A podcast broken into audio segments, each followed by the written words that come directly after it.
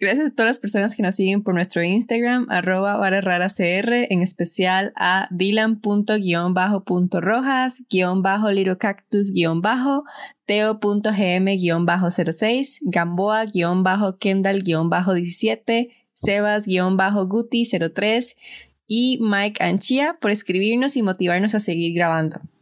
En agosto 21, hace un año, subimos nuestro primer episodio y bueno, a decir verdad, nunca pensamos que alguien más que nuestros propios amigos nos iban a escuchar. Por eso el hecho de que José y Genes me sigan insistiendo de, no sé, que borre unos episodios por ahí.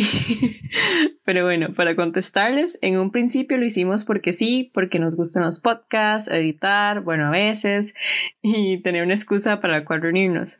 Ahora nos reunimos cuando podemos. Bueno. ¿Qué tan seguido vamos a grabar? Vamos a ir una semana. Yo diría que cada semana. ¿Cada semana? Yo diría cada semana. Yo diría cada... Yo diría cada dos días.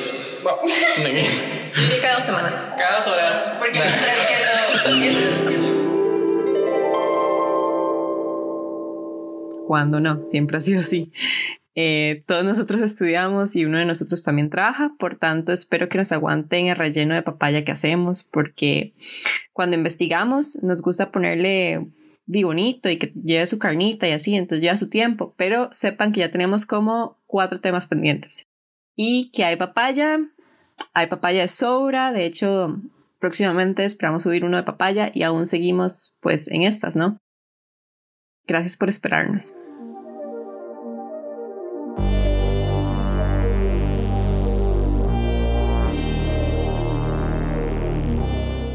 Esto es Varas Raras, un podcast donde cuatro amigos Karina, José, Génesis y Ros Daniels a veces hablan sobre crímenes, dudas existenciales, varas, pero siempre pura papa papaya.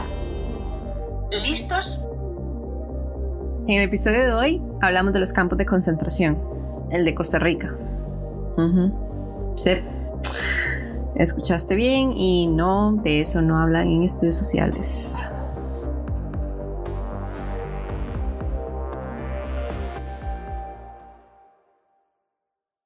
Cuando llego a campos de concentración, ¿qué es lo primero que pienso?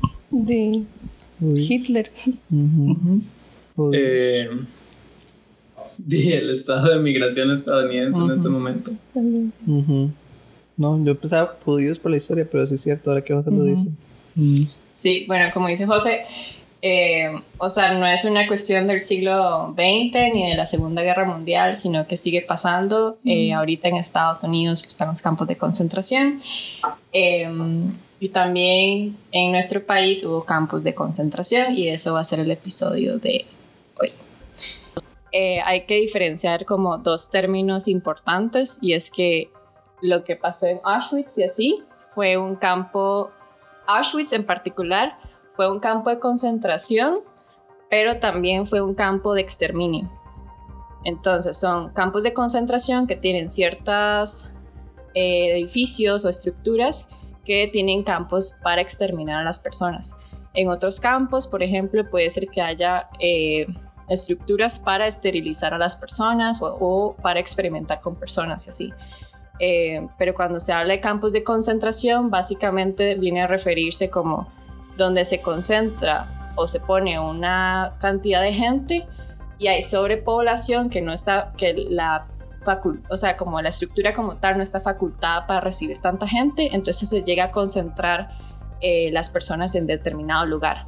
Eh, las razones por las cuales se, se ponen estas personas ahí es por motivos políticos, de raza, étnica o lo que sea.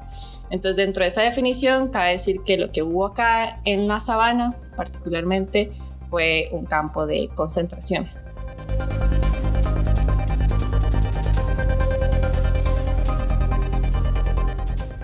Digamos que en la sabana es el, es el último lugar en que me hubiera imaginado que vivieron campos de concentración. Como que ni siquiera haya como, o sea, porque es un lugar súper popular, entonces que ni siquiera haya como un recordatorio o una mención o que la gente sepa como con cultura popular que aquí vieron campos de concentración, no es así como en un lugar súper apartado. Sí, yo pensé que me iba a decir el lugar así como metido en guana o algo así. A la. Bueno. Mm, ya. No, sí, fue en la sabana. Ahorita les doy la Sí, dirección. No. Exacto. Este, otra, otras cuestiones como que hay que apuntar en la definición es como, bueno, como les dije, son como lugares, pues, por lo general se les dice campo internamiento, políticamente y al nivel de discurso se dice campos de internamiento, que se internan las personas, pero cuando ya llega a ese estado de que hay demasiada gente, se le llama campo de concentración. Cuando ya quiere ese como estatus de concentración es cuando comienzan a pasar que se comienza a morir gente, que hay como que hay demasiadas enfermedades. Entonces, por ejemplo, lo que está pasando en Estados Unidos ahorita es que se está accediendo a las facultades de estas estructuras y ya se está concentrando la gente, se está muriendo gente dentro de estos centros, centros de detención o centros de internamiento. Eh, otra pregunta que usualmente se hace es por qué simplemente no se le llama prisión o, eh, o como un lugar de detención. Eh, las prisiones son parte del sistema formal legal. Los campos de concentración no lo son. Los campos de concentración por lo general se dan en un estado de guerra, un estado de conflicto o un estado de emergencia o así. Entonces que al Estado se le da facultad para crear esas estructuras y comenzar a detener gente porque se da una suspensión de las garantías individuales de ciertos grupos. Eh, entonces siempre existe como fuera del sistema legal. Eh, y el Estado tiene como la potestad de tener esta facultad, ¿verdad? Como cualquier cosa es posible. Eh, lo malo de estos, o sea, como que los campos de concentración como tal, no hay privilegio y no tienen como la posibilidad de tener un habeas corpus, que es lo que les protege de es libre circulación eh, y poder como expresar como sus ideas y demás, ¿verdad? Eh, y están in, indefinidamente dentro de este lugar, sí, contra su propia voluntad. Entonces, o sea, no tienen atención psicológica ni demás. Eh, y es muy difícil saber cómo qué está pasando dentro porque eso es controlado por el Estado. Uh -huh. Eh, como está fuera del sistema legal, está sujeto y están vulnera vulnerables a cualquier tipo de abuso que se dé dentro de estos centros. Eh, luego, en la, cuando se habla de los campos de concentración, usualmente se refieren obviamente a los campos de concentración nazi. Eh, como que me encontré un hilo en Twitter que decía como que en realidad la historia de los campos, que muchos de estos campos nazis las prácticas que tenían dentro de estos lo, fueron inspiradas por los campos de concentración que tenía Estados Unidos anterior, anteriormente. Entonces, mm. al parecer es una cuestión como que Estados Unidos ha usado y ha practicado y que vamos mm. a ver y se va a ver demasiado claro después de que explique todo de que realmente es una práctica que viene desde Estados Unidos eh, y que ya luego fue utilizada por otros países. Incluso durante la misma Segunda Guerra Mundial uh -huh. no solamente hubieron campos de concentración en Alemania, uh -huh. sino que en Estados Unidos había un montón de campos de concentración de eh, japoneses. japoneses. Uh -huh. Ahorita parte de, de la historia del, del, campo de concentración de Costa Rica está ligado con los campos que hubieron durante la Segunda Guerra Mundial en Estados Unidos. Eh, entonces, bueno, están los campos estos eh, nazis, están los campos de concentración de los japoneses en Estados Unidos. La base naval de Guantánamo es, también es considerado un campo de concentración en, o campo de internamiento, depende del conocimiento que haya de, de, lo que está pasando adentro. Es como, no, todo está bien, eh, políticamente no se habla de, de, que algo esté pasando, a veces sí, a veces no.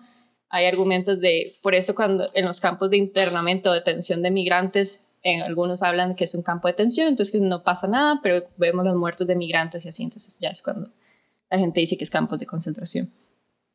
Eh, y algunas personas dicen que estas personas sí deberían estar dentro de un campo de concentración porque están por X razón, ¿verdad? Pero como no existe, como existe fuera del sistema legal, no se puede argumentar que realmente esa persona es eh, como que cometió un delito, porque uh -huh. no ha pasado por un juicio y no se ha comprobado que realmente haya cometido el delito. Sí, no, literal, son personas sí. que simplemente están siendo retenidas contra su voluntad uh -huh. sin ningún tipo de... Sí, arbitrariamente, sí. Encontrar como un tipo de asistencia uh -huh. legal o, sí. digamos, más... algo que les permita a ellos corroborar que ellos no merecen estar ahí. Sí, y lo más feo es lo que usted dijo, que es indefinido. Ajá, es indefinido. Eh, entonces bueno, el recurso de habeas corpus es el que uno interpone eh, si se pasan más de 24 horas en que lo hayan detenido a uno sin razón o justificación. Entonces se supone que cualquier persona pudiera presentar el recurso de habeas corpus a la Corte Suprema. Entonces, por aquello, eh, ¿qué les pasa? Terminamos Eh, en un campo.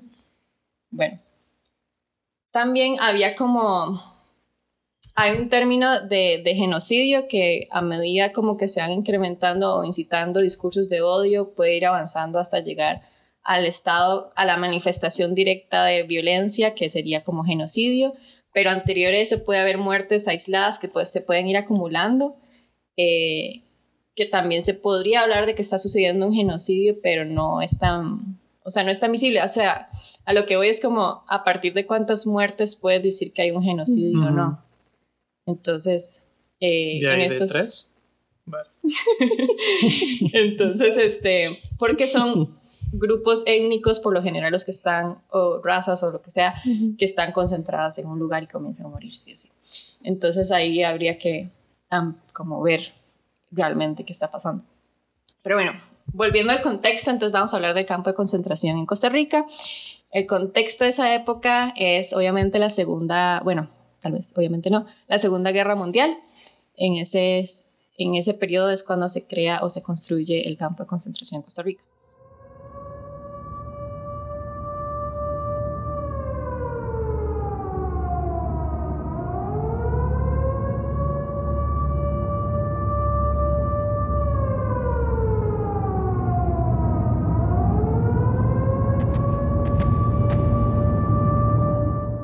En ese momento, anterior a, a 1940, 41, cuando ya comienza la guerra, este, el principal mercado y comercio del istmo, del istmo centroamericano, estaba dirigido hacia Europa. Entonces se vive como un proceso de caída, de endeudamiento y de crisis fiscal en el país. Cuando no, Entonces, este, What else is new? Sí, entonces en este periodo de guerras, yo sí, sí, en este periodo de guerras, eh, ya cuando se comienza a intensificar otra vez, a- o sea, pasa la Primera Guerra Mundial y luego pasa este periodo del tratado de no sé qué, que Alemania comienza como a surgir otra vez y demás, eh, ya se comienza a intensificar nuevamente, ¿verdad? Entonces en América se comienzan a preocupar por la seguridad del continente.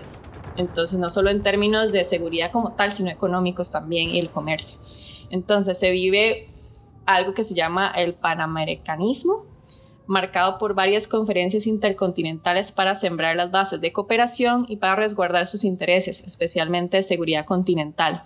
Se llaman, son diferentes tratados, entonces todos los años se convocan los viceministros, los presidentes se van reuniendo y Estados Unidos es el que va liderando esos procesos y los que hace que, eh, que se vean obligados a firmar.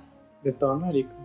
Eh, sí, en América se comienzan a reunir casi todos los países. Entonces son los protocolos firmados en estas conferencias eran vinculantes. Cualquier atentado, por ejemplo, de un Estado no americano contra la integridad de cualquiera debía ser considerado como dirigido contra todos. Por ejemplo, eh, uno de esos acuerdos se llama el, el Acta de La Habana sobre Administración Provisional de Colonias y Posesiones Europeas en América. Entonces viene a ser como un registro previo de todos los bienes eh, y propiedades de los europeos en América. Entonces, anteriormente el mercado principal era Europa. Entonces todo ese mercado era dirigido hacia allá. Luego había eh, europeos eh, que estaban como en la esfera política de, de los diferentes países en Centroamérica. En Costa Rica uno de los principales eh, grupos económicos eran los alemanes en ese momento. Entonces, años antes de la declaración de la Segunda Guerra Mundial, Estados Unidos venía preparando en América el terreno para su respaldo y seguridad a sus intereses económicos en el hemisferio, desplazando el mercado europeo. Entonces, en el istmo, por ejemplo, los alemanes eran el grupo más importante en el negocio cafetalero, por lo que se procedió a limitar su influencia. Entonces, en este contexto, el mensaje inaugural de la toma de posesión del expresidente Calderón Guardia señala que el país actuará en su política externa conforme a los compromisos adquiridos con las naciones americanas. Entonces, ahí directamente estás referenciando a estos tratados de, de defensa hemisférica y solidaridad panamericana. Entonces, este mismo año, en 1940, Chupameros. cuando él toma posesión, el gobierno de Estados Unidos se había comprometido con el gobierno de Costa Rica a recibir cerca del 50% del café costarricense por año a un precio estable y sin cargas fiscales. Entonces, básicamente les viene a decir como, a los países centroamericanos como nosotros contenemos la vara, todos seguros, pero destinan todo su comercio hacia Estados Unidos. Entonces Estados Unidos no solo está pensando en términos de seguridad, sino seguridad económica, ¿verdad? Y tener el mercado. Sarnas.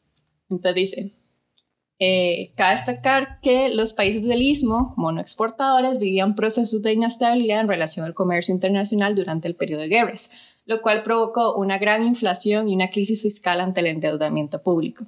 Ante esta situación, durante la Segunda Guerra Mundial, diferentes regiones políticos y militares de la, de la región centroamericana hicieron uso de medidas diversas.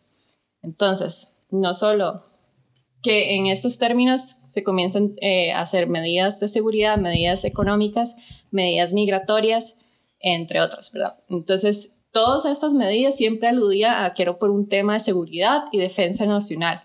En otros hasta incluso se decía que era por un tema de carestía durante la guerra, para protegerse en caso de que hubiese una guerra.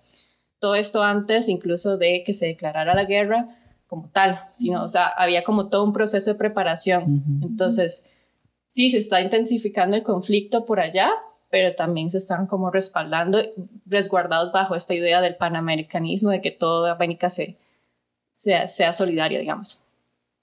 Em, entonces, esto, esas medidas, con tal de asegurarse con mayores recursos económicos, desmembrar grupos económicos de capital alemán, italiano y japonés, con fuerte participación en las actividades cafetaleras de caña de azúcar, banca y comercio internacional, como también aquellas que están en las esferas políticas. Entonces, entre ellas, entre estas medidas se da la creación de impuestos y fiscalización de bienes y propiedades de nacionales de los países en guerra y su inscripción en listas negras. Entonces, en Guatemala lo que pasa es esto.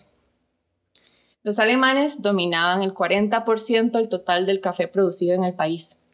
Entonces, el bloqueo de las actividades económicas de alemanes traería consecuencias sociales y económicas y devastadoras, digamos. O sea, si eliminas todo eso, ¿cómo hace no solo, no solo los alemanes propiamente, sino los trabajadores de esas fincas de café? Entonces, em, lo que hicieron fue que todas las personas en estas listas negras deberían entregar su cosecha al Banco Central de Guatemala, el cual asumió la gestión de exportación y mantenimiento de personal. Entonces, este banco eh, agarraba las cosechas y luego tenía que ser supervisado por el Departamento de, Tesoro de, Estados Unidos. Eh, ya posteriormente, en el transcurso de la guerra, se expropiaron las fincas y se nacionalizaron todas. Entonces, esa nacionalización queda bajo el Estado o tal vez figuras de gobierno. Entonces, también se implementó una ley que se llama la Ley de Emergencia que permitió la suspensión de garantías constitucionales por ejemplo, la prohibición de clubes y agrupaciones, se congelaron todos los depósitos y cuentas bancarias de estos súbditos de países enemigos. Eh, también se reformó la ley de extranjería, el cual restringe la naturalización de hijos de padres extranjeros nacidos en Guatemala. Entonces, pueden ser en ese momento que eran guatemaltecos, pero se les restringió la posibilidad de, de naturalizarse o así. O se les pedía que tuvieran un abandono absoluto de sus vínculos políticos con el país de origen. Eh, en Guatemala, hasta 1949 se suspendieron los decretos sobre propiedad enemiga emitidas en 1938, o sea, muchísimo antes de, del inicio de la guerra.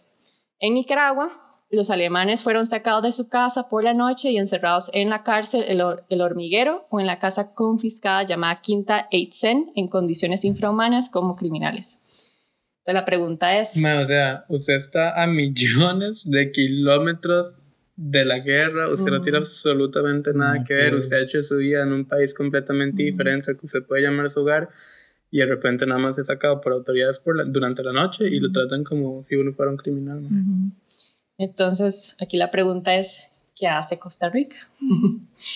Chupar medias como siempre, Entonces, la, primer, la declaración de guerra es el 7 de diciembre de 1941 y más adelante se formaliza en el 11 de diciembre de 1941. Antes de eso, en marzo de 1941, eh, se da la primera actuación no neutral del país. Según los tratados, como que había una política de neutralidad para toda América, porque todavía no se había como atacado ningún, eh, ningún país, entonces no tenían que actuar, ¿verdad? Eh, bueno, anterior a eso ya había firmado varios pactos y tratados por la defensa hemisférica y solidaridad, principalmente con Estados Unidos. También geográficamente hay que, hay que entender que Costa Rica está muy cerca al Canal de Panamá, que es la ubicación estratégica más importante de toda América. Entonces, anterior a la declaración de guerra, el 11 de diciembre de 1941, hay dos hitos importantes. Entonces, en marzo de 1941, cuando se da la primera actuación no neutral del país, eh, sucede cuando se refugian en el puerto de Punta Arenas dos barcos del eje. El eje son Alemania, Italia y Japón. Entonces está el Fella de Italia y el Eisenach de Alemania. Entonces, estos dos buques llegan al puerto de Punta Arenas. Entonces, ante las presiones de la embajada británica y estadounidense de, que si no sacaban estos buques se iban a bloquear todo el litoral del Pacífico para Costa Rica. Entonces, básicamente le dijeron, si no sacan eso, les vamos a bloquear su- uno de sus principales puertos comerciales. Perdón, otra vez me perdí. ¿Eso de los buques quién eran? Italia, Alemania, Ok, ok. ya, ¿verdad? Sí, los dos buques, el Fella y el Eisenach. Eh, entonces, Sí, yo, Sí. ¿quién será cuál, verdad? Sí. entonces el como italiano. ante la presión de estas dos entidades, de estas dos embajadas, el gobierno de Costa Rica decide capturarlas, estos dos buques, el, primer, el 31 de marzo, sí, el 31 de marzo. Pero justo cuando llegan al puerto, inesperadamente los dos barcos fueron Pero incendiados. esto fue en el 41. Sí, pero en marzo. En diciembre se da la declaración de guerra. Ajá, entonces esto fue antes. Sí, esto fue antes. Entonces, inesperadamente, cuando ya las autoridades habían llegado al puerto en la madrugada, antes, los dos barcos fueron incendiados y hundidos. Eso fue lo que provocó la Segunda Guerra Mundial. Sí, en Costa Rica, El Eisenach. en el puerto de. Punta Arenas. Eh, este fue interpretado por el gobierno como autosabotaje de los tripulantes. Entonces, todos sus tripulantes fueron despachados al canal de Panamá, detenidos por Estados Unidos, porque el canal era de Estados Unidos, para ser llevados a campos de detención en Estados Unidos. Entonces, ya desde ahí como se comienza a dar como estas cuestiones, ¿verdad? Ujú. Y eran alemanes e italianos. Ajá, sí. El del Eisenach. Sí, los del Eisenach eran de Alemania, Ajá. de Deutschland. Deutschland. Eh, en abril y en mayo de 1941, todavía antes de la, de la declaración, inicia la expulsión de algunas personas en Costa Rica, e incluso familias enteras detenidas por el gobierno costarricense por convenio con Estados Unidos. Ay, ¿Cuándo? En abril de- y mayo de 1941. Pero, ok, por convenio, pero bueno, ahorita explica de qué tipo de familias o de. Entonces, a juicio del Consejo de Guerra que ya se había establecido en Costa Rica, se enviaron a campos de internamiento con mayor seguridad. Eh, dos campos muy, muy conocidos son el Crystal City de Texas y uno eh, Bismarck en Dakota del Norte. El 10 de octubre de 1941 se crea la Oficina de Coordinación de la Secretaría de Hacienda y Comercio, el cual tiene cargo la fiscalización de las operaciones de las personas o empresas nacionales de los países enemigos. Entonces, anterior a la declaración de guerra ya se está comenzando a crear listas y fiscalizar toda la propiedad y bienes de las personas. Eh, esto con tal de evitar la desocupación o paralización de las actividades económicas en caso de guerra. Eh, o impedir que cual- eh, cualquier acto que pueda beneficiar a los países enemigos, incluyendo todas las actividades de sus súbditos. Se les decía súbditos, perdón. Como si todavía perteneciesen o respondiesen a estos países, ¿verdad? Pero en ese momento es como el auge del nacionalismo y demás, entonces, pero bueno. Entonces, el 7 de diciembre de 1941 se da el ataque a Pearl, a Pearl Harbor en Estados Unidos, en una de las islas de Hawái. Entonces, el 7 de diciembre se arma la guerra. Estados Unidos entra a la guerra, entonces por lo tanto América entra a la guerra. Entonces, a, las, eh, a los pocos días, el 11 de diciembre, eh, se da la declaración de guerra. Entonces, Costa Rica le declara la guerra al Imperio de Japón el 8 de diciembre, o sea, un día después. Nada más que el 11 de diciembre es cuando Y se da- Japón, who the fuck? Sí, Sí, sí, sí. sí. Lo encuentro en el mapa. Entonces, el 8 de diciembre le declara la guerra a Japón, pero el 11 de diciembre le declara la guerra también a Alemania y a Italia. Mado, pero Entonces, ¿cómo? ¿Cómo? el presidente de entonces, Rafael Ángel Calderón Guardia, que nos dio todas eh, la caja la caja costarricense le declaró la guerra eh, a Alemania e Italia el 11 de diciembre del mismo año, incluso horas antes que lo hiciera el propio país de Estados Unidos. Entonces-. Mae, bochincha. Al tico siempre le ha encantado el bochinche. Ya vi. Entonces, adivinen qué. Por segunda ocasión le declara la, la guerra antes que Estados Unidos, eh, porque en la Primera Guerra Mundial, en 1918, Federico Tinoco Granados le había declarado la guerra a Alemania antes que Estados Unidos. Esto porque habían problemas como entre los dos gobiernos, entre Estados Unidos y Costa Rica, entonces como porque Tinoco era un dictador, entonces como para ganárselos, ganar la confianza de Estados Unidos, le declaró la guerra a Alemania. Chupa medias. Sí. Lava huevos. Ok. Este mismo día, el 11 de diciembre, también de acuerdo a una de las conferencias, estas que les había mencionado, se reforma la ley de extranjería y naturalización, prohibiendo así que los hijos de extranjeros, es decir, de países enemigos específicamente, nacidos en Costa Rica, optar, no tenían la posibilidad de optar por la ciudadanía costarricense. Entonces establece además que los súbditos de los países enemigos debían presentarse ante las autoridades para permisos, eh, para reportar dónde vivían y dónde viajaban, ya sea si fuese dentro del país o fuera del país. O sea, es decir, si alguien se traslada de San José a Punta Arenas, tenía que reportarle a migración, digamos. No tenían, es decir, no tenían libre tránsito. pero ni por Pero un en teoría, si eran personas nacidas en Costa Rica, no deberían ser ya nacionalizadas. No, porque se reforma la ley de extranjería y naturalización. Mae, what the fuck. Pero igual, entonces se reforma la ley para que las personas ya nacidas en Costa Rica, previas a esta ley, igualmente no se consideren como nacionalizadas.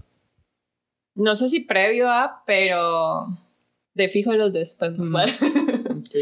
Pero sí, buena pregunta. Sí, Eh, por eso tendría que decir Ah, bueno. que mi bebé que acaban de hacer lo moví de aquí para allá. Sí, pero esa es la cosa. Esto es solo para la gente de, de países enemigos, ¿verdad? O sea, Alemania, Italia y Japón. Eh, Sí, sí, otra gente sí, otra gente... X, salvadoreña, nicaragüense, no tienen que. Ajá. Bueno, supongo, ¿verdad? Sí, Porque sí. eso es específico para eso. Eh, So far. so pues, far. Eh. Entonces, este mismo día, el mismo día que declaran la guerra, decretan la construcción del campo de, de concentración. El mismo día que declaran día, la sí. guerra. Entonces, en la tribuna, el periódico La Tribuna, el 11 de diciembre de 1941, sale el titular, iniciada ayer en esta capital la construcción de un campo de concentración. De concentración, dijeron. Así, Sí, escogido los terrenos que ocupan el plantel de pavimentación, que en ese entonces es lo que habéis conocido la sabana, capacidad para albergar a 400 personas, tres alambrados eléctricos rodearán el edificio. La obra será dirigida por los ingenieros don Jaime Soleil y don Alfonso Peralta. Dentro de dos semanas estará concluido este campo que estará muy bien acondicionado. Eh, Define muy bien acondicionado. Sí, específicamente, hay que ser específicos, ¿no? Ok, en características se dice, el campo estaría rodea- rodeado de tres alambres, eh, alambradas eléctricas con el propósito de impedir, las, de impedir las evasiones. El edificio, que será de madera, tendrá capacidad para albergar a 400 personas. Constará de, de dormitorios muy bien acondicionados y con un gran patio central. Contará también con cocinas y comedores, servicios sanitarios y con salas de visita. Ya. todo eso en dos semanas y ahorita no lo Todo es hacen. mentira. Eso me hace recordar la parte de El niño en la pijama de rayas, donde entre alemanes ellos mismos enseñaban videos como los campos de concentración y les hacían creer a la gente como que, o sea, como que sí tenían los oídos encerrados, pero que en realidad los tenían viviendo bien. Y que los chiquitos estaban felices y que igual que ahorita. sí. Igual ahorita pasó en Twitter como una hora de que ICE subió una foto como una mujer migrante como atendiendo como un campo de cultivo. Y entonces como que pusieron así como, ay, la vida como... Ujú. Entonces obviamente todo el mundo le cayó encima Sí. como, "Mae". O sea, eso es propaganda en Sí, realidad. ajá. Ujú. Em, Why the fuck does ICE have a Twitter? ay, no. Trump has a Eh, Twitter. también dice, Sí, sí, sí, sí. You got that right, sister. Eh, la noticia también Where dice... is the lie? que lo que se desea es que el campo de concentración ofrezca todas las mayores y mejores comodidades. Bueno, salen unas fotos del, del terreno y una foto de todos los ingenieros que están trabajando en la construcción. como el gran logro. Ok, la foto va a estar ahí en Instagram. Sí. Ella la va a subir. Sí, voy a subir la noticia al Instagram para que lo Vaya en ese momento. Vaya, vaya. A ver. Vienen los ingenieros, Es el periódico. ¿Cómo se llama el periódico? la tribuna. La Tribuna. De hecho, todos los periódicos de esta época, eh, bueno, todos están en línea. O sea, la Biblioteca Nacional ha digitalizado todos. Eh, y so- es todo interesante porque di, uno ve todo el discurso del gobierno así como, ah, hicimos tal medida, pero es como, Era el gobierno, el periódico. Es como No, no. tan raro que uno, digamos, y obviamente uno estudia la Segunda Guerra Mundial y, di, pues sí, la mayor parte de la guerra se dio fue en Europa, pero igualmente que uno no, o sea, como que no haya una sección donde uno vea cómo impactó la guerra directamente en nuestro país. y no solo en términos económicos, sino Sí, porque solo se ve político, eso. digamos. la Sí. Sí, usualmente cuando mencionan algo es, sí, son términos económicos y no mencionan Es como, nada ah, el café incrementó, o sea, como que producimos Sí, sí, la más café porque Estados Unidos, ahora todo se iba a Estados Unidos, pero es ¿por ujú. qué, mae? ¿Cómo pasa, digamos? No Sí. sé. O sea, literal, uno siente que la huella de la Segunda Guerra Mundial no afectó en absolutamente Nada. porque a uno no le enseñaron que Sí. lo hizo in any way, entonces como... Sí. Sí, ajá. Eh, bueno, esto pasó el 11 de diciembre, ¿verdad? Entonces, dos semanas después, adivinen qué era. Navidad. Y yo, ah, Navidad. Entonces, la Navidad. noticia decía que dos semanas Navidad. después ya debe estar concluido que ya iban a poder detener gente. en Navidad. no. Entonces, probablemente en Navidad ya estaban los Oh, primeros detenidos. No los, o sea, no les puedo decir concretamente si sí, porque traté de buscar las noticias de dos semanas después, pero todo era como comerciales, como navideños, así. Eh, pero sí tengo una noticia del 26 de diciembre de 1941, un día después de Navidad. Eh, se decreta que está prohibido todo acto de comercio con súbditos japoneses, alemanes e italianos y se declara que es necesario presentar una declaración jurada frente a, él- frente a una entidad. Entonces, de esta obligación de presentar una declaración jurada sale, el prim- sale un registro como bastante completo de toda la colonia alemana en, alemana en Costa Rica What? todos, absolutamente todos, desde patronos, sociedades, empresas, estaban obligados a informar la nacionalidad de las personas que participaban de la actividad de comercio para ser sometidos a control y vigilancia del Estado, principalmente tener un registro de sus propiedades y bienes. Entonces, esto es el 26 de diciembre. Ahora pasamos al 5 de enero. El 5 de enero de 1942, el primer grupo de alemanes es deportado de Costa Rica a Nueva Orleans, a Oklahoma, a Nueva York y a Texas. El 9 de enero de 1942 se, publican, se publicaron las listas negras en el Diario de Centroamérica para boicotar los negocios que comerciaban con las potencias del eje. Son listados de personas o empresas que podrían representar un peligro para las seguridades nacionales e internacionales, diseñadas por Gran Bretaña, los Estados Unidos y el gobierno costarricense. Entonces, a nivel de Centroamérica se comienzan a publicar todas estas listas.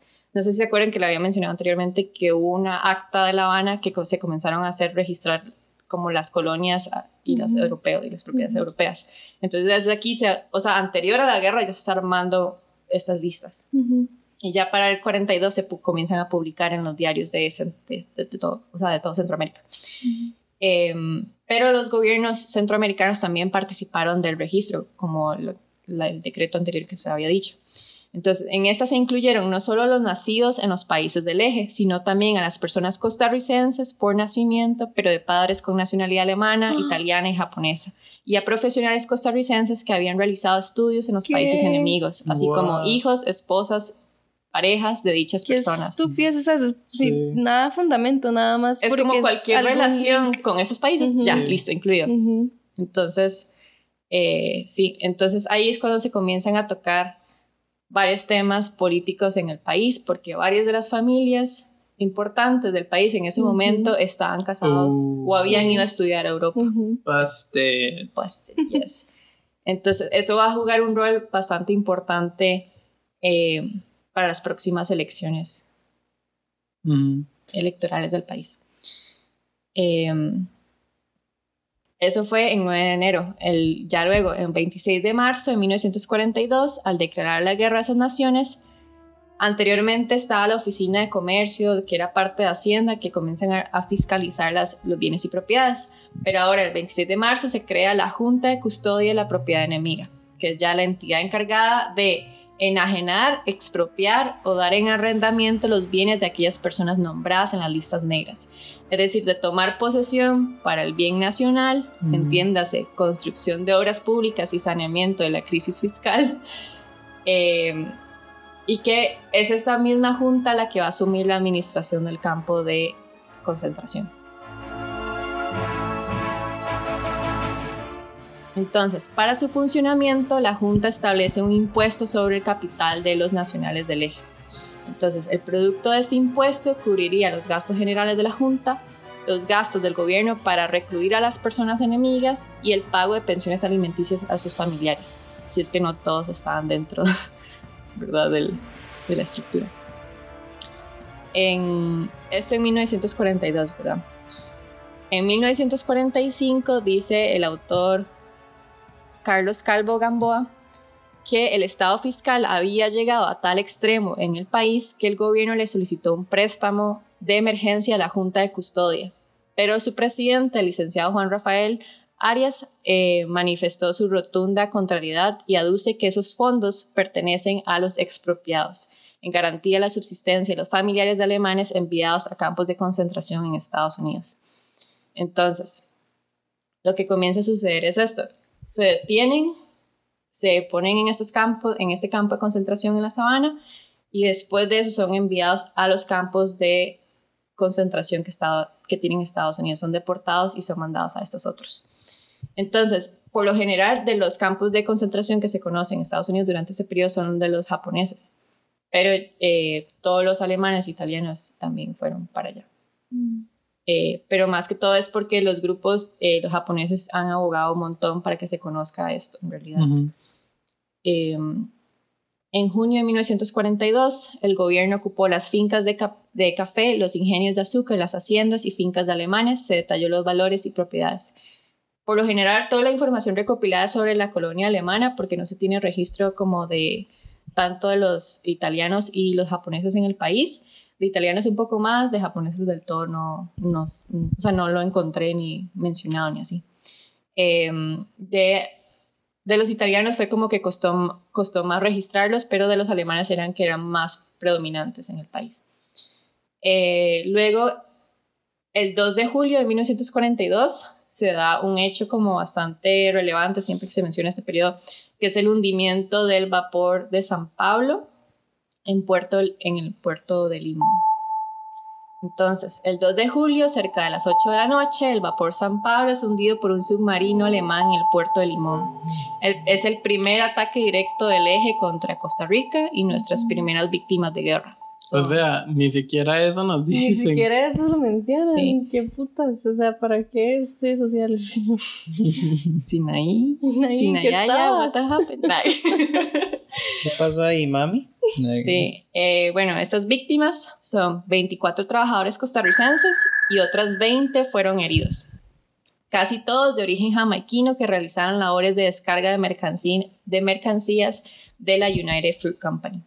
Entonces se dice que el estallido resultó tan fuerte que el, el puerto quedó sin fluido eléctrico por varios minutos. Casi inmediato, dicen los autores, corrió el rumor de que la nave había sido blanco de un torpedo lanzado por un submarino nazi. Debido a este hecho, los internamientos o las concentraciones se intensificaron en el país. Entonces ya se estaban deteniendo gente y después de ese hecho fue como, madre, todos se van, digamos. Entonces, a raíz de este hecho, se presenta un proyecto de ley, esto es como algo curioso, como adicional, que es para indemnizar a los obreros que sufriesen accidentes de trabajo por motivos de actos de guerra por los súbditos de las naciones enemigas.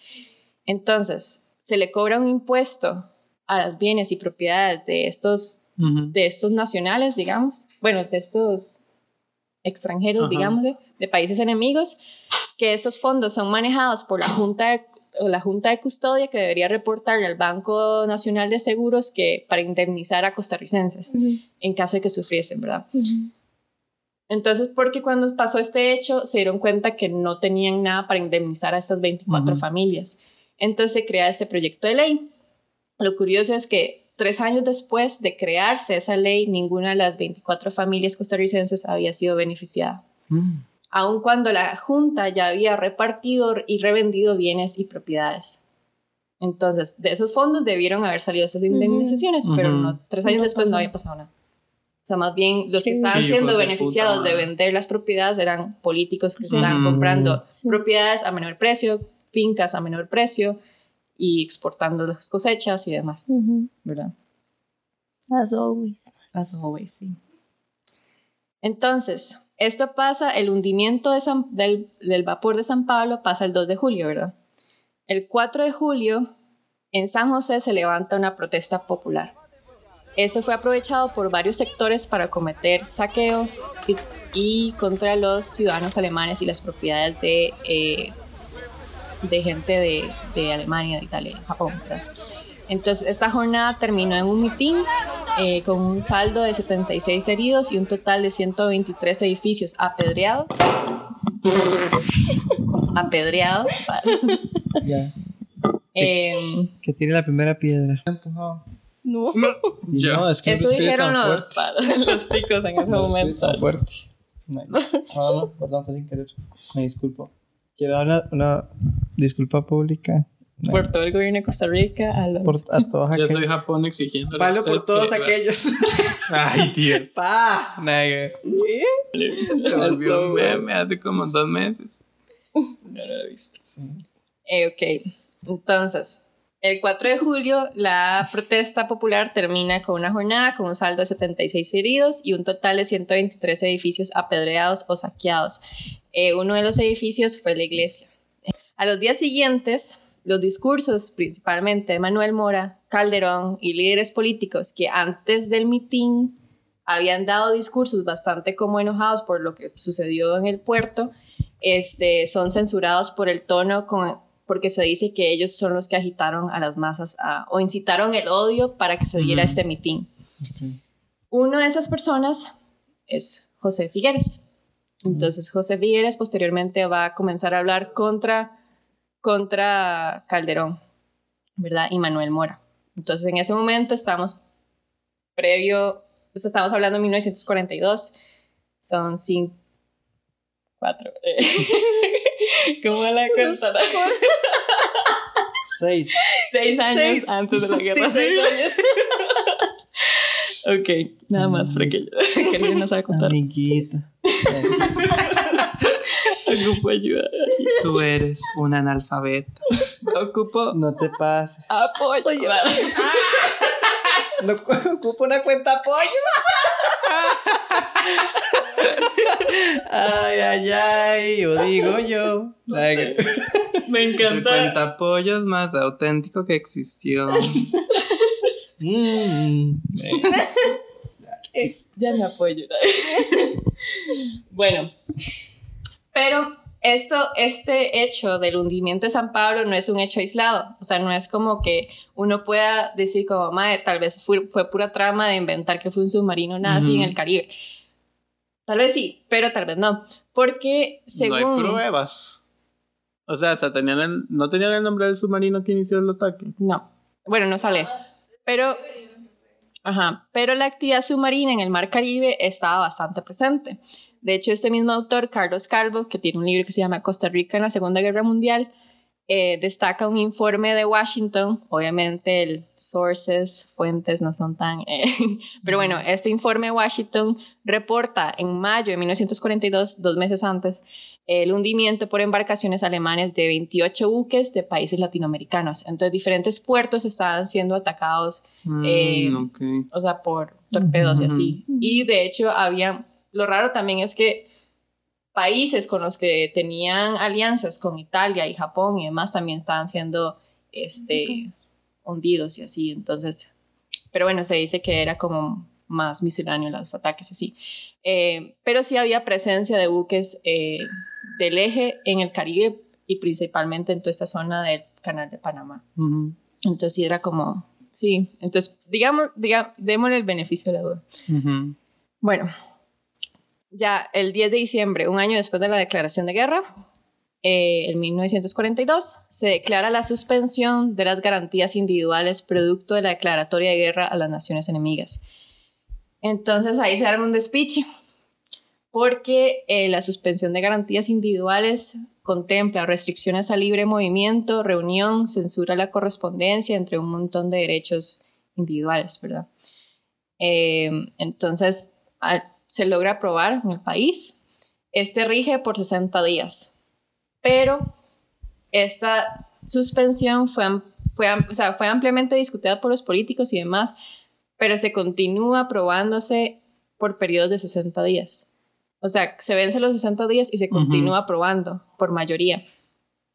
Y, o sea, esto en 1942 y no es derogado hasta 1945.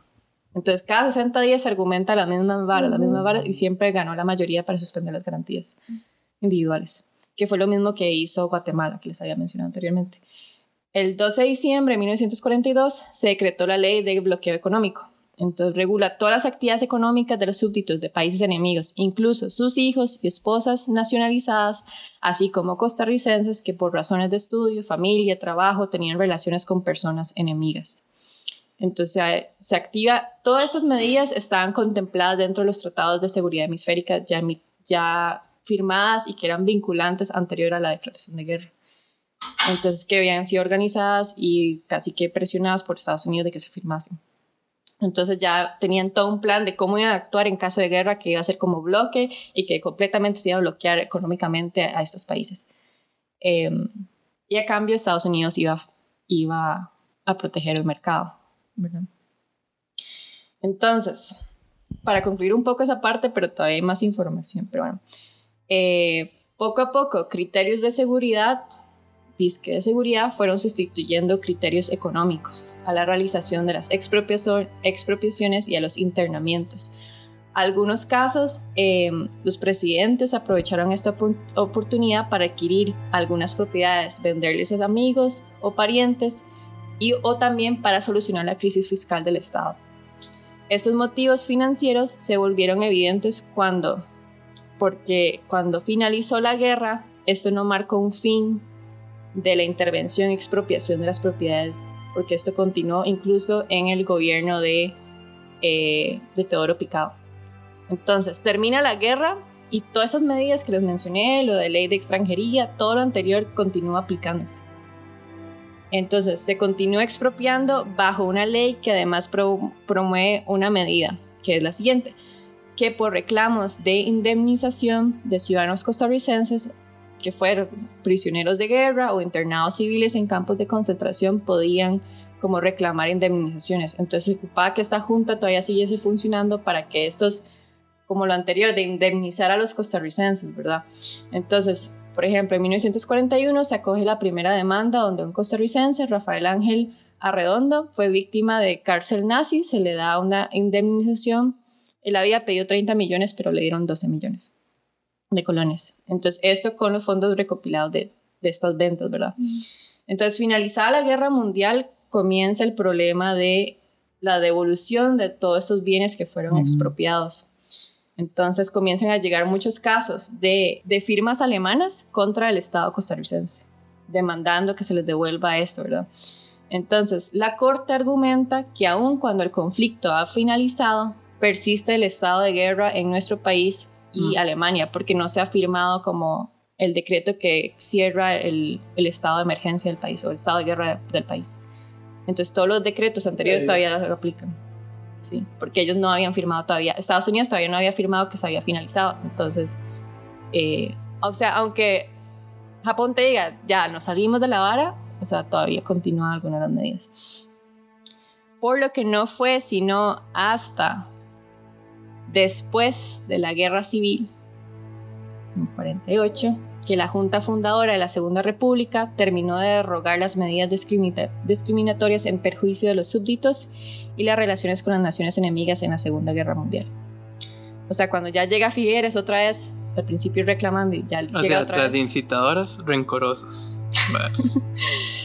Entonces, este, bueno, como estaba hablando, años después se presentan numerosos juicios eh, ellos argumentaron esto, de todas las medidas anteriormente mencionadas, solo una fue declarada inconstitucional por los tribunales, y fue la ley que canceló la nacionalidad costarricense de nacimiento por el hecho de su ascendencia, convirtiéndolas en personas enemigas y deportándolas a campos en Estados Unidos y Canadá. Entonces, También habían campos de concentración en Canadá. sí, ¿En Canadá? sí. En conclusión, Sí.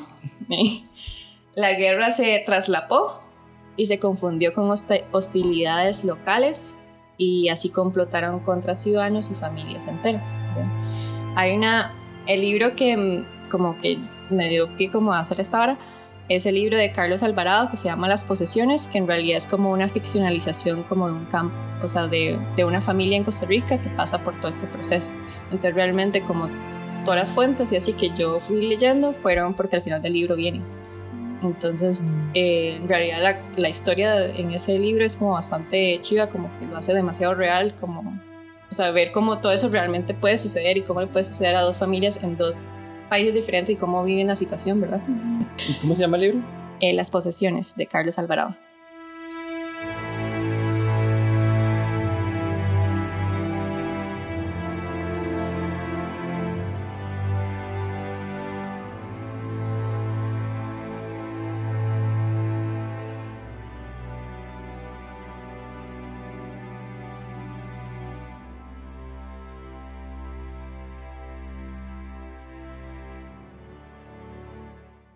Hay una autora que se llama Christina Berth que argumenta que por falta de confianza en estos gobiernos latinoamericanos eh, nace la idea de transferir las personas a campos de internamiento a Estados Unidos. Entonces no solo es detenga a estas personas y concéntrelas en sus propios países, sino que mejor envíelo a Estados Unidos porque nosotros lo vamos a hacer mejor. Entonces, esta autora dice que en total durante la guerra se internaron 4.058 alemanes, 2.264 japoneses y 288 italianos que vivían en Latinoamérica en diferentes campos. Los hombres, es- en el caso de Costa Rica, los hombres primeramente estuvieron confinados en la Penitenciaría Nacional y luego en el campo de concentración. Las mujeres y niños fueron llevados al Club Alemán en Guadalupe, que ya había sido expropiado, así como en el Colegio Napoleón Quesada. Luego todos fueron transportados por vía férrea al puerto de Punta Arenas y ahí se les embarcó hacinados en las bodegas hacia puertos de California, enviados a distintos campos de internamiento norteamericanos. La mayoría de los latinoamericanos fueron a dos campos de concentración, el de Crystal City, Texas y Bismarck en Dakota del Norte. Eh, esta autora menciona, en Costa Rica se estima que un total de 300 personas fueron deportadas, la mayoría eran familias alemanas e italianas, en, números, en numerosos casos también hijos y esposas costarricenses. Como viajaban contra su voluntad, varios fueron detenidos inmediatamente en el territorio de Estados Unidos por no poseer una visa americana válida para entrar al país. Sí, pero los deportaron y no los dejaron entrar porque no tenían visa. Qué O sea, los dejaban entrar, pero los detenían con la, con la justificación Ajá. de que era porque habían entrado sin visa Sí. americana válida. What? Sí. ¿Qué putas? También durante la guerra, estos eran utilizados como botines. Creo que la palabra es botines, no estoy segura. Algunas familias fueron intercambiadas con el Tercer Reich por turistas y hombres de negocio norteamericanos Oh. que habían quedado detrás de las líneas del eje. Varias de estas ¿Qué personas, putas, ma? Hay gente que en la vida había estado en Alemania. de hecho, Sí. De hecho dicen que varias de estas personas no poseían vínculos, familia o Ujú. jamás habían estado en Alemania anteriormente. Mae, qué playa. Capaz y ni siquiera sabían hablar bien alemán y... Y era así como de Vayan. o sea, yo siento que Estados Unidos lo hizo también por eso, digamos, solo por intercambiar Ujú. como su gente, digamos. y gente de Sí, sí, plata. o sea. Sí. Qué Eh, picha, ma. al terminar la guerra, algunos encontraron cómo salir de Alemania y regresar a Costa Rica, otros fueron arrestados eh, en Estados Unidos. Igual, al salir del campo de concentración, fueron arrestados por no poseer visa ni papeles en Ay, regla. Dios mío. Entonces, no solo al entrar, sino al salir de los campos de concentración también fueron detenidos. Pero ahí ya sí se los llevan a una... Ya, ahí sí, ya es otra hora. Sí. Eh, hay una investigación eh, de esta autora Christina Berth que es súper interesante, que es entre el 2005 y el 2000... Ella es costarricense. No estoy segura, pero creo que sí, la verdad. Eh, No es suficiente. sí, no es suficiente. Entre el 2005 y el 2006. Y yo, eh, Christina Bird. ¿Dónde ha nacido muchacho? A la. Varas. Entrevista, esta autora entrevista a personas de descendencia alemana en San José nacidos entre 1913 y 1941. O sea, entrevista a familias alemanas en Costa Rica.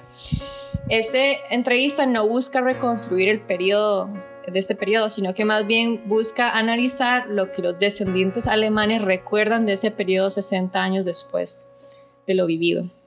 Entonces, la mayoría de los entrevistados vivió esta época siendo niños y, y niñas, ¿verdad? Entonces, a veces, por lo general, toda la entrevista es como dirigida como que, pare, que en los campos de, de concentración y así parecía todo como una aventura, ¿verdad? Aunque añaden que para sus padres de seguro fue una experiencia bastante difícil.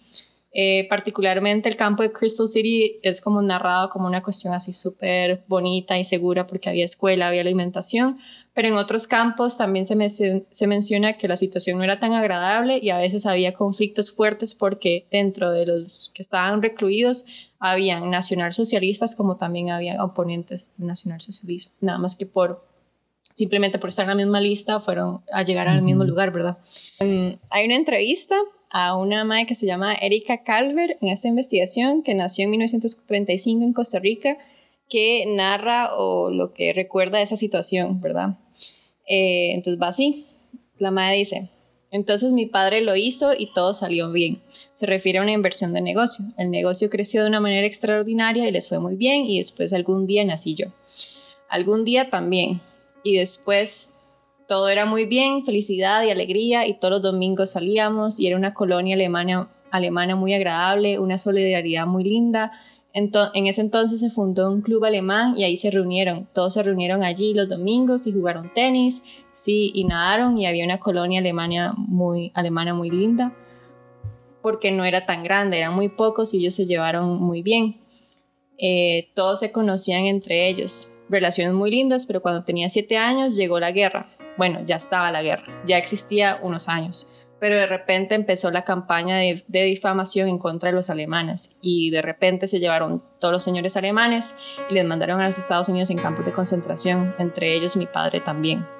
Mi mamá no sabía dónde lo llevaron en medio de la noche y mi abuelo le, le dieron casa por cárcel para dos años y nuestra empresa fue saqueada por los comunistas y todas las mercancías las tiraron a la calle. Entonces, eso es como de, de una madre que tiene como siete años en ese periodo y así.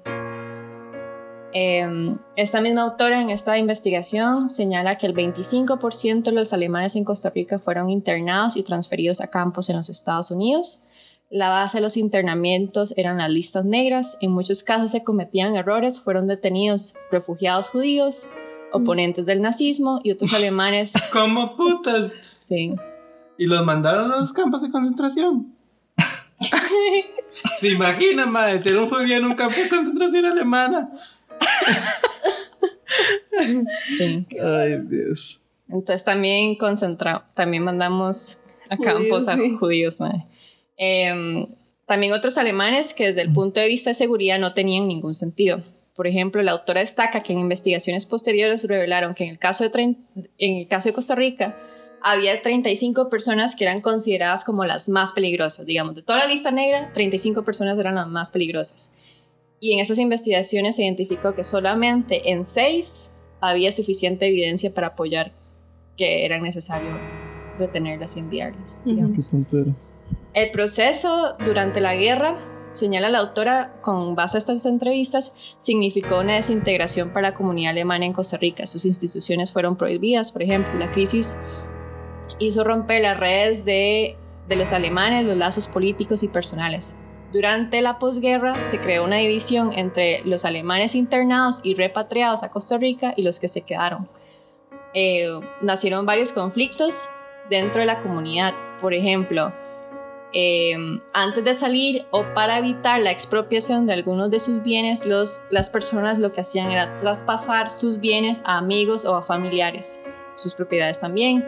Entonces ellos y ellas al regresar al país, los maes no les quieren dar sus propiedades de vuelta. Entonces ya ahí la vara se fragmenta completamente en el país, ¿verdad?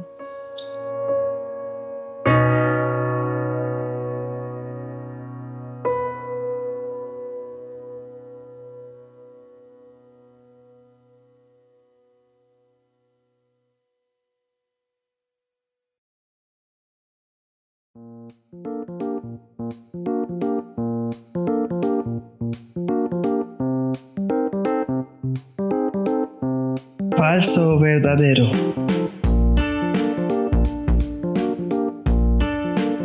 Eh, yo voy a hacer algunas afirmaciones y ustedes me tienen que decir si es falso o verdadero. Con No. lo que nosotros Falso, creemos. verdadero. O es una O es evaluación como a ver una si re- sí.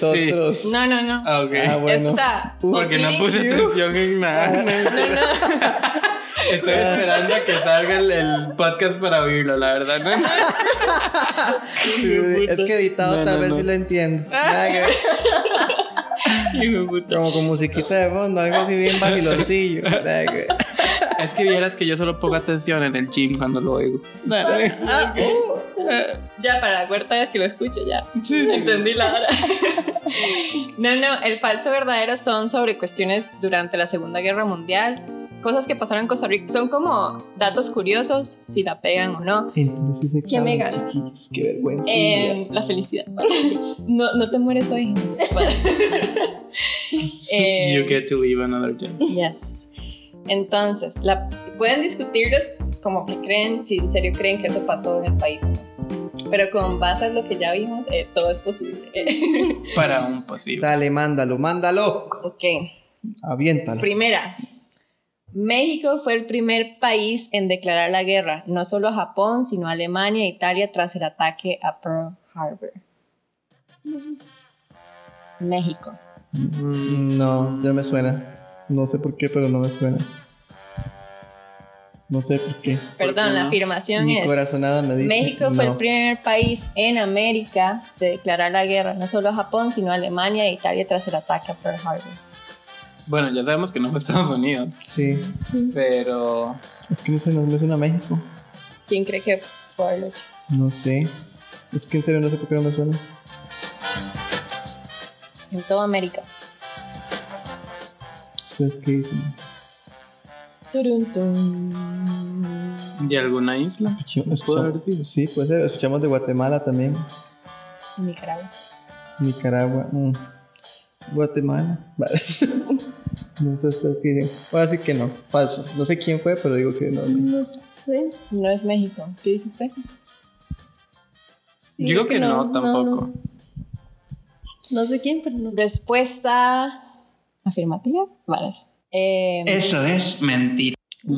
El primer país de América en hacerlo fue Costa Rica. What the fuck? Ay, sí, yo le iba a decir, usted no Pero usted no antes. dijo eso al inicio. No, No, solo no, dije que lo declaró a los todos, Unidos. pero Ya antes es que más, yo lo Unidos. descarté porque fue Estados como. Unidos, bueno, ya sabemos que no fue Costa Rica porque si no Karina lo hubiera Sí, no, pero eso mencionado. tiene sentido. O sea, si fue. Si no fue Estados Unidos, que fue a quien que fue atacado. Sí. Si le dijo antes Costa Rica, o sea, ¿quién no va a decir antes? Sí. Vea, ahí se estaban tratando de ganar el gobierno, México no. pero así.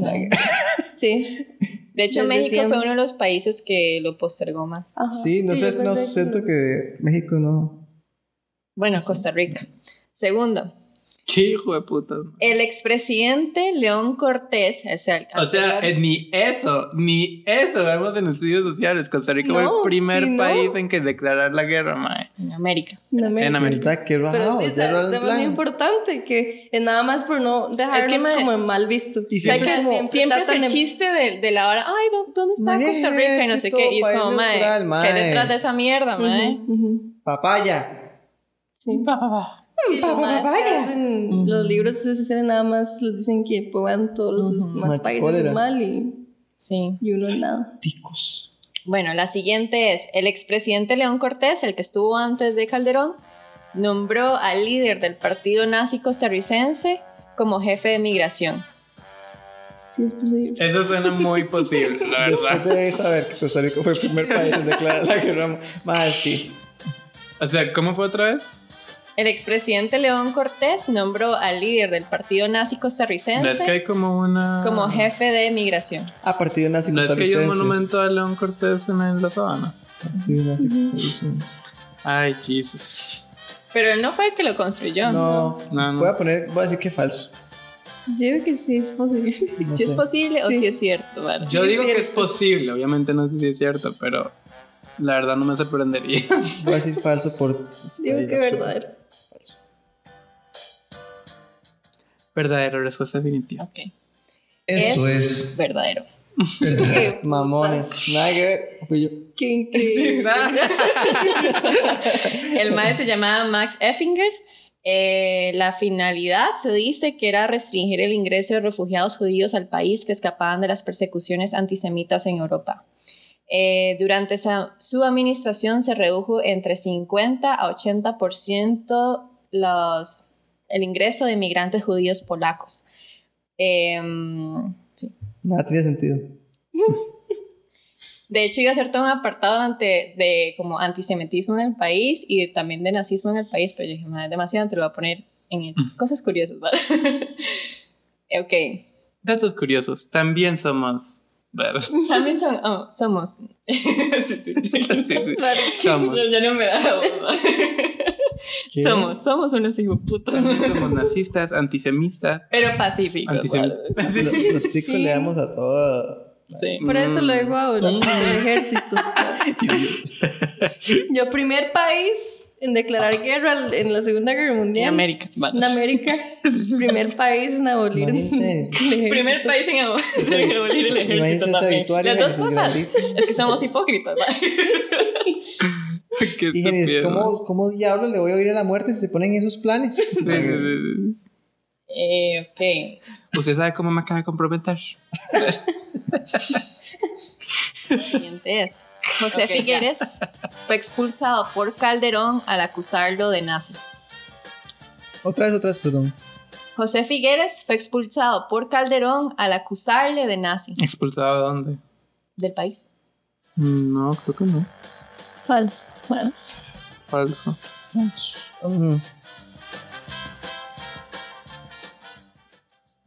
Falso. Verdadero. Figueres. Él, ¿se acuerdan que él fue exiliado del país, verdad? Sí, pero por Fue exiliado en 1942 al denunciar durante una transmisión radial en Radio Latinoamérica la persecución de alemanes, italianos y japoneses eh, por la protesta del 4 de julio de 1942, cuando saquearon los locales y todo esto. Eh, en ese momento Calderón lo acusa de nazi por simpatizar con esas personas. Eh, realmente como cualquier persona que denuncia al gobierno por esas medidas, usualmente era como denunciado así, pero en el caso de José Figueres, eh, interrumpieron la grabación en media radio y lo sacaron y fue exiliado una vez. Entonces, eso da pie a la guerra civil, Ajá. porque él se va y hace la Alianza del Pacífico Ajá. para conseguir armas y quitar a Calderón. The fuck. Mm. Eh, se dice no que... Yo no sabía que había sido. No, yo sabía que había sido el ex- eh, O sea, si- no se menciona en. en Que fue exiliado, ideales sí, fue hasta ahí. exiliado, Pero no recuerdo por qué había sido exiliado. Sí, entonces comienza a denunciar al gobierno de No, Calderón. no, no Entre sabía. estas denuncias incluía esto, ¿verdad? El 4 de julio.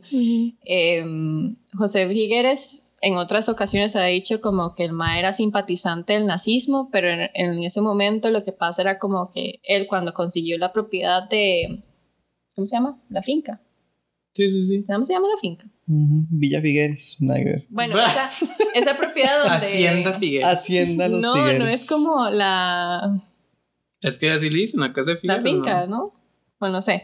La verdad es que ahí donde se entrenaron para la guerra y todo esto, ese, ese terreno le había sido dado por unos amigos alemanes. De hecho, él tenía muchos amigos alemanes. Entonces, por eso es, en otras ocasiones, en otros textos, también es acusado como de simpatizante.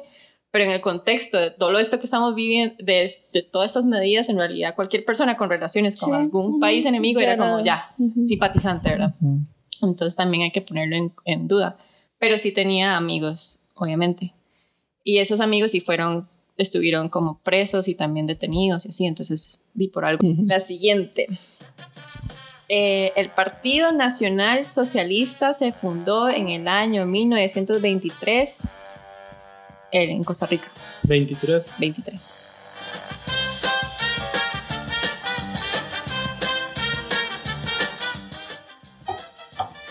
No sé. Paso. No, Repítelo. El Partido Nacional Socialista en Costa Rica se funda en el año 1923. La Primera Guerra Mundial termina en el 18. Y la segunda empieza en el 41.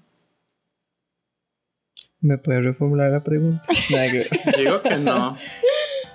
No sé. No sé por qué siento que se hizo como en el 30 o cerca. Ni puta idea. No sé. Tienen que pegar la fecha si no, no avanzan. Vale. Vale. bueno, es falso. Se funda en Iba a decir 1934. Ve, se los dije, mae. Qué carga, yo no me acuerdo nada de fechas, ma. Yo ahora no me acuerdo. Eh, dice, según una, una lista en Estados Unidos de 1946, eh, no, perdón, esta se funda en 1934, ¿verdad? Luego aparece una lista de Estados Unidos del 46 que, contaba, que dice que contaba con 66 miembros, el Partido Nacional Socialista en Costa Rica, ¿verdad? Esto representa, según la autora esta, Chris- Christi- Christiana Berth, que esto representa menos del 10% de la comunidad alemana en el país. De esos 66, 50 habían nacido en Alemania, que eran migrantes de la Primera Guerra Mundial y estaban viviendo todos los efectos económicos des- devastadores después de la Primera Guerra Mundial, Mm. que son los que fueron más como atraídos por todo este tema del nacionalsocialismo, ¿verdad? Eh, bueno, eso con eso. Ok. Falso.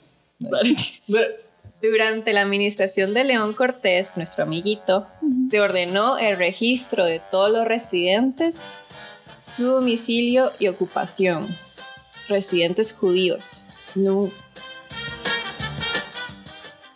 Eh. Eh, Se ordenó el registro de todos los residentes judíos, su domicilio y ocupación. ¿De qué años, de qué años fue la...? Cortés. Ajá. Es verdad. 39, 38, 30, 36. Eh, del 36 al 39. eh, Es verdad. al 39. vale. No sé, pero el gobierno anterior. eh. Mm,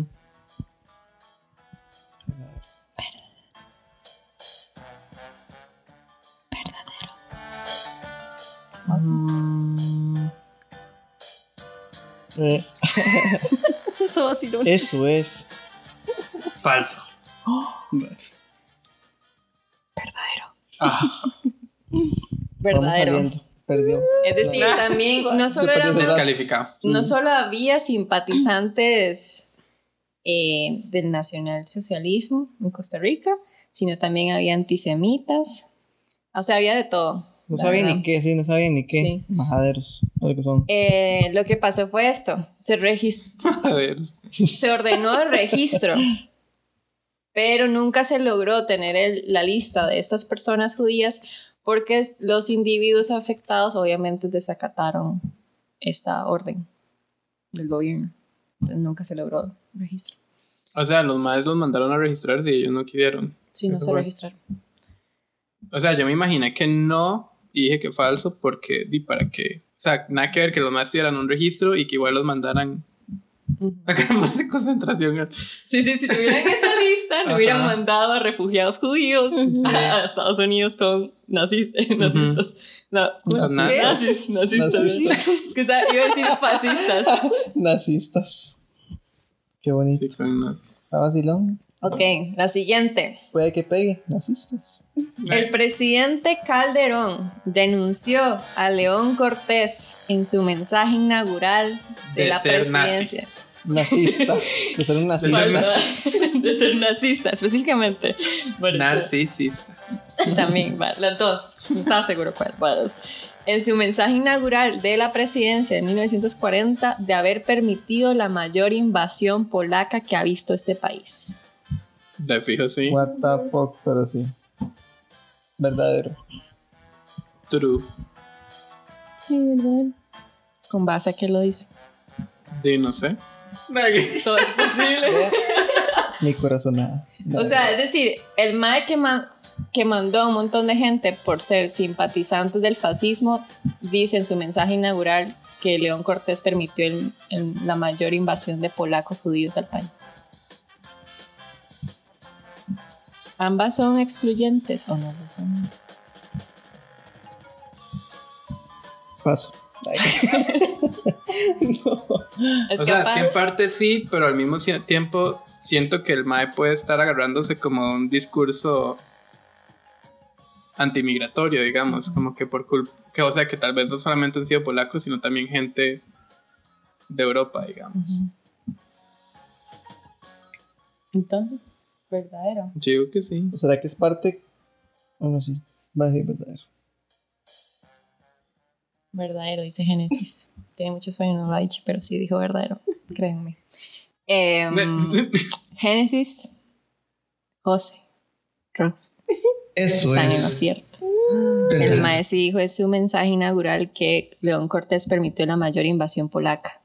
Entonces, aunque León Cortés disminuyó la migración entre 50 y 80% de polacos judíos, aún así el MAE le, le achacó, digamos, eso, de que el MAE aún así había permitido la mayor invasión polaca judía en el país. Entonces, desde ahí se comienza a ver que, o sea, el, antisemitismo en el país era un tema como hoy se habla de los nicaragüenses, en ese momento se hablaba de polacos. Qué heavy. Entonces no es hasta unos años después que pasa una cuestión parecida como a, a que saquearon un montón de lugares y demás, que los maes dejan ese, esa vara del discurso político. Ujú. Pero igual continuó después de la guerra y así aún. Ok.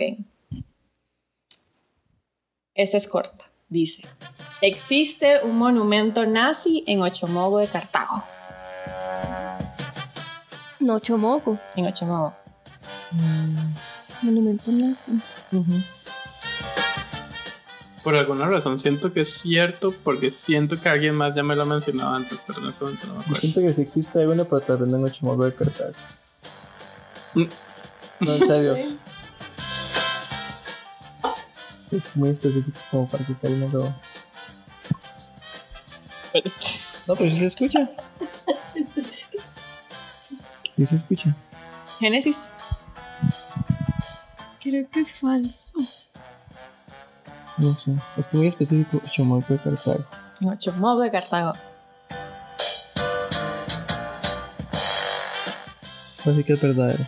Mae, nosotros ni siquiera sabíamos que éramos el primer país en América en América, declararle la guerra, mae. Ujú.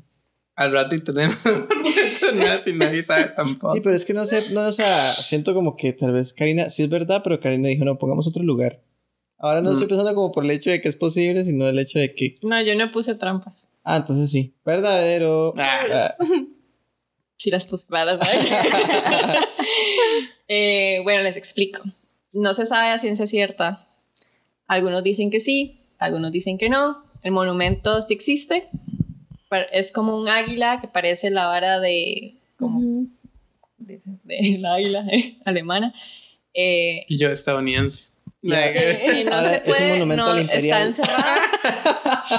El monumento es como una pirámide. Al imperialismo. ¿vale? sí, Eh, la verdad es así, es como una pirámide y encima tiene esta águila o lo que sea y se dice que tenía el- la esvástica pero fue borrada. Este, está dentro de una propiedad del Estado, eh, se puede, es visible desde afuera. De hecho, hay un video de un dron que entra a la propiedad Varas. de un mae que, que comienza a explicar si Ajá. monumento nazi o no. El mae lo explica. Eh, y lo que pasa es que está dentro de la propiedad de la IA. Entonces, como que no está como. No se pueden acercar, entonces por eso el mae envía el dron ahí. Eh, pero el mae, él dice como que algunos historiadores dicen que sí y otros dicen que no. Entonces, no se sabe, pero ahí está. Entonces, curiosidades. Y no tiene nada más escrito ni. No. no. Está todo escrito en alemán y así, pero no. Mm. varas. Abajo dice... Nadie sabe Yo, qué dice. ah, ok. Abajo dice nazistas. No, Igual no se pueden acercar a la vara, solo es como que solo se ve el águila y las pirámides. Pero el maestro sí mandó el dron ahí, digamos. Luego pueden Sí, enviar. ese pero video. ¿por qué no, no le permiten a la Ajá, gente ver el monumento? Ujú, Ah, qué putas, un montón de cosas que uno no conoce en serio de la Ujú. historia de este país. Sí. Y es que se guardan. Y cosas que uno O no sea, monumentos are meant to be remembered, pero al parecer este no quieren como que la gente tenga acceso a. Sí. Entonces, de ahí. Ok, solo Tenga faltan- acceso a y a. Ay, no. No, está buenillo, está buenillo. Sí, Le sí, salió sí, cachete. ya, ya. Eso sí la dejo, para. Entro, gracias. eso. Estoy aquí cada año a las 7 pm. ¿verdad? Ok, no, más, son la 1 de la mañana. Sí, faltan dos. Por eso tengo sueñito. Faltan dos. Pero no conté su historia. Bueno, dale, Dice. perdón. Eh, aún permanece una de las estructuras del campo de concentración de 1941 visible desde Avenida 10. Cerca del- avenida 10. Ok, está la sabana. Ajá. Cerca de- Está la municipalidad de, de San José. está el cementerio de obreros, Ajá. por ahí. No conozco. Yo tampoco, pero. Un monumento. No, Una Una de las estructuras del campo de, Sí, inter- pero la estructura campo era de concentración. Y estaba cercada y todo. Yo siento que no. Sí, no. Igual no conozco. Nada que ver. No, no, es- no falso. No te ofrezco. Fresco. Yo digo que es falso. Otra vez la pregunta ahora sí. Aún permanece una de las estructuras del campo de concentración visible desde Avenida 10. Visible desde avenida. Pero no está en la avenida 10. Contestale, hijo de puta. Ah, ahora sí es falso. Es es. verdadero. ¿Qué? Sí. O sea, es todo X. Vamos a subir una foto. Sí, es todo X. No, aquí tengo una foto. Es más, vamos y nos tomamos un selfie ya. Es todo X, pero la vara es esto. Si todavía permanece porque no hay una vara como diciendo como, madre, aquí Ujú. un campo, Ajá, un ajá. museo, no sé. Sí, ¿verdad? ajá. O que lo hayan quitado. Eso. Sí, es todo X. What? Pero Parece así como. Bueno, se ve demasiado shady. ¿Verdad? Y yo, esta es una casa en Avenida 10, pero Sí. Sí, créanme, sí, sí, ¿vale? sí. Es una casa ¿Pero de qué es? No, Eso- no, no. ¿Pero en qué parte está? ¿En qué lado En está? Visible desde Avenida 10. detrás del realidad se ve como- Pero está deshabitado y Se todo. ve como un edificio de la fuerza pública. Ajá, Ajá, de hecho parece eso. Ujú. Pero Mm, estaba dentro de una noticia de Tico Times como hablando de esto. Bueno, ahí está en Instagram para que lo vean. Luego, la última. En San José Centro. Sí. Eh, Hay un fragmento. ¿Qué? ¿Qué digo? Es de caquero. Ese caquero. Eh, en San José para. Centro hay un fragmento del muro de Berlín. What? Eh, No, yo creo que eso sí, pero no es como que que, hay sí, es verdadero. Creo que todo el mundo, no es como que en todos los países hay un trozo de muro de Berlín, algo así. Me parece que. No sé por qué trozo. siento que lo Diga trozo de nuevo. Trozo. Mm. Cosas que se dicen a la- en un gangbang. Eh. Midnight Bang. Midnight gang. No, morning gang. Morning It's gang. 1 a.m. I'm excited. Morning. In London, Eh, it's yo creo que morning. es verdadero. Yo que es verdadero. Verdadero. Eh, sí, yo que también es verdadero. Ya, digamos que sí. Presión social. Vale. Sí. Sí hay un fragmento del muro de Berlín donado por Alemania en 1994 al, a un Y ellos, ministro. ¿se acuerdan cuando nos declararon la guerra de primeros? Tome. Tenga, lidien con su Tome. historia. Este, sí, fue donado por Alemania en 1994 a solicitud de un alemán, Birn- Birnenhaus, eh, que es uno de los de una de las familias que fueron como Bernard Niehaus, que fue una de las familias más afectadas por esto de las listas y así, que él llegó a ser como viceministro, una cuestión así.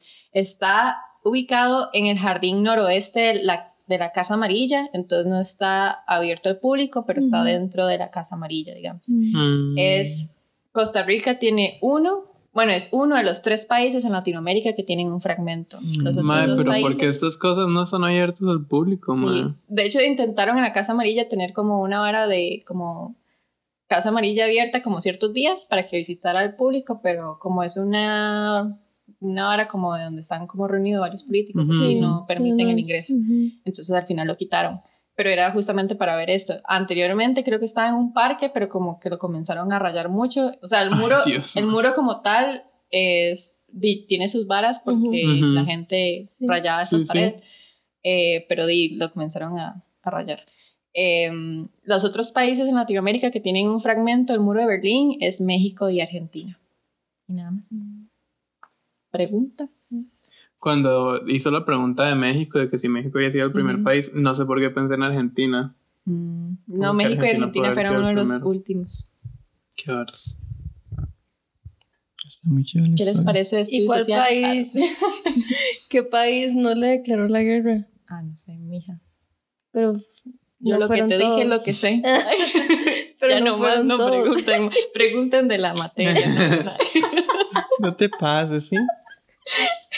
A ver, es que se no lo dejo de tarea. Sí, sí. A ver, hágame un ensayo al respecto, Típico, ¿sí? mae. No me lo sé. Se los dejo de tarea. Le soy sincera, no lo sé. sí. Comentarios de cierre. No, me parece muy cachete la historia. No nos rajamos. Que no se repita. Sí, sí. A esta hora no. Sí. No es de Dios. Ay, no, no, no está chido el rajado. O sea, que gente que en ese país era eso. Sí. Génesis, ¿usted qué quería decir algo? Eh, no, nada mente que. no, nada, nada, Nada mente. mente. Nada mente que son las una de la mañana, ¿no? Ya no puedo pensar. Malamente. Malamente. Nuevamente. Que. Este, no, nada más que, que sí me pone a pensar que, que nada de eso se enseñe. Que en serio se quiera filtrar tanto la, la vara. Sí, ¿verdad que es el mío? ¿En Y serio? sí. Eh, yo sí quisiera como anotar algo, que es como en ese momento di, como que el público no lo trató como algo relevante, de hecho no hay información sobre las condiciones de vida dentro del campo de Sí, concentración yo y estaba así. esperando a ver si Y como que mucho es como, DC se fueron a los campos de concentración a Estados Unidos, pero O sea, en ese caso, es tal vez el libro de Carlos Alvarado. sí, pero es una ficción. Bueno, Entonces, o sea, lo que sí se puede averiguar es cómo los trataron en los campos de Estados Unidos, porque sí hay más información. Aquí, de hecho, la única noticia sale esto y ya, o sea, no, no sale más como información de cómo estaba dividida la propiedad que hacían en el día a día, digamos, esta gente, cuánto tiempo estuvieron recluidos, hasta cuándo cerró, porque no viene información de cuándo cerró, ni cuándo lo destruyeron, ni nada así, ¿verdad? Este, y también quería destacar como lo que mencionó José al puro inicio, o sea, es un proceso que toda, es una medida que todavía se sigue implementando en Estados Unidos y probablemente en otros países también. Eh, cuando pasó lo de la migración de los migrantes africanos en las fronteras de nuestro país, se pensó en alquilar un lugar para tener a esas personas mientras estaban en la frontera porque no se les permitía el ingreso a Costa Rica y no se les permitía reingresar a Panamá por el gobierno panameño. Entonces quedaron en la frontera varados. Entonces cuando se les pone en un lugar de habitación, ya sea de refugio lo que sea, cuando al principio se piensa como es una cuestión humanitaria, pero luego si comienzan a llegar más migrantes y no se lidia con la crisis humanitaria, esa vara puede llegar a ser un campo de concentración, digamos, porque están, de- están, están dete- detenidos indefinidamente, digamos, y contra su voluntad cuando ellos quieren llegar a otro lugar. Entonces ahí también se están violentando como derechos y se puede comenzar a hablar como hasta qué punto, o sea, cuándo comenzamos a hablar de que es un campo de concentración o no.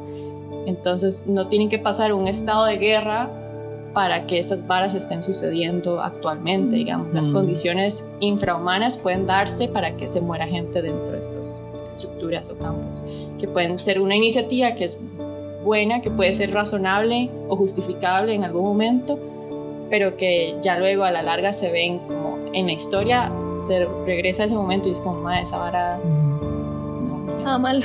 estaba mal porque di, concentrar gente indefinidamente o así, Ujú. detener gente indefinidamente sin ninguna otra razón, por ejemplo, razones administrativas de que no tiene una visa cuando fueron deportados ahí o cuestiones así, entonces como, "Mae, ¿qué estamos haciendo? Entonces como cuestionarse eso, ¿no? Como que no tiene que declararse que esto es un campo de concentración para decir que es. Ujú. Como- Eh, me puse a pensar lo que se había dicho antes de que no está regulado por nada. Ujú. Entonces en Estados Unidos que hay veces como que, bueno, fue una, fue una noticia que vi que, o sea, no tienen como dónde ponerlos. Entonces se lo dan a eh, compañías o albergues privados Ujú. y la gente cobra por tenerlos ahí. Entonces hay un montón de gente que está ganando un montón de dinero, pero sí demasiado, por, o sea, una Mm. estupidez, o sea. No sé qué tanto sea real y qué tanto sea ficción, pero en la nueva temporada Orange is the New Black tocan Ay, un, sí, yo un tema eso im- De o las sea, prisiones privadas. ajá, no, y, y de eso de los campos de concentración, En los campos de como concentración. que con todo esto de que es un lugar que opera como fuera de la legislación, Ujú. Ujú. es como que detienen a las personas y las tienen retenidas contra su voluntad. Y digamos que a diferencia de ser eh, emprisionados o algo así, usted no tiene derecho a una llamada, usted no tiene derecho Tiene a contactar a nadie, o sea, usted tiene llamada. que pagar Ujú. para, para recibir cualquier tipo de servicio con dinero que usted tenía que haber tenido en el momento en que lo detuvieron. Y digamos que usted no tiene una manera de hacerle llegar a nadie Ujú. ¿Dónde está? información de dónde se encuentra usted en el momento o algún tipo de procedimiento que a usted le permita que le lleven sus, eh, Documentos. sus, sus documentos que digan que usted es una persona que se encuentra legalmente en el país simplemente porque no se lo permiten. Y también eso que usted mencionaba, que los que o sea que esos montón de personas las están manejando son compañías Son privadas compañías que están privadas que se cobrando están por cabeza, digamos. Y, o sea, es gente que las meten y tienen cero conocimiento de asesoría legal, no tienen Ujú. idea de cómo proceder para poder salirse de ahí. ¿Saben qué me acuerda eso también? Como cuando empezó todo el tema del sistema penitenciario en Costa Rica, bueno, que siempre ha sido un tema, pero con este tema de Otto Guevara, cuando dijo que se debería reabrir este, la isla de San Lucas como una prisión, digamos. Imbécil. Y es como todo rajado porque cuando yo lo leí, yo dije como, madre, qué putas, digamos, o sea, es lo que, eso es la única cosa como que realmente se ha hablado como, madre, esto pasó en nuestro país y no se debería repetir, digamos. Y cuando el madre lo dijo, yo dije como, madre, sí, todo el mundo lo va a rechazar. Madre, hubo un montón de comentarios en Facebook que era como, di sí, me parece bien, Ujú. o sea, ¿por qué no? Eh. Y fue como, madre, qué putas, o sea, realmente, si llega alguien así, y puede de hecho decir como, bien, hagamos esto así. Sí. Di, ve cómo está Estados Unidos. Y, y es como este presidente igual, es como Calderón. Dime, vea segunda ronda. Sí, o sea, tal vez no fue Otto Guevara, pero sí. Y es igual como este presidente como Calderón. Y uno lo ve como el mae buenillo ahí, Ujú. ¿verdad? Ujú. Y luego... Y también porque- hace varias... Que es como, mae, qué putas. Sí, ¿Cómo puedes hacer las dos Ves. cosas? Por un lado decir ser todo, como, todo antifascista y la vara, y luego por otro lado también deportar a un montón de... Deportar a un judío. eh. Uno, para, no, no sé. Uno. No sé cuántos, pero también dicen que él continuó muchas de las medidas de León Cortés con respecto a los polacos judíos en el país y así. Entonces, es como. Ok. eh, putas. Pero bueno, So what's the truth? exactly. What do they teach? Sí. Perfecto, haga el cierre. Despídase. Amba. Bye.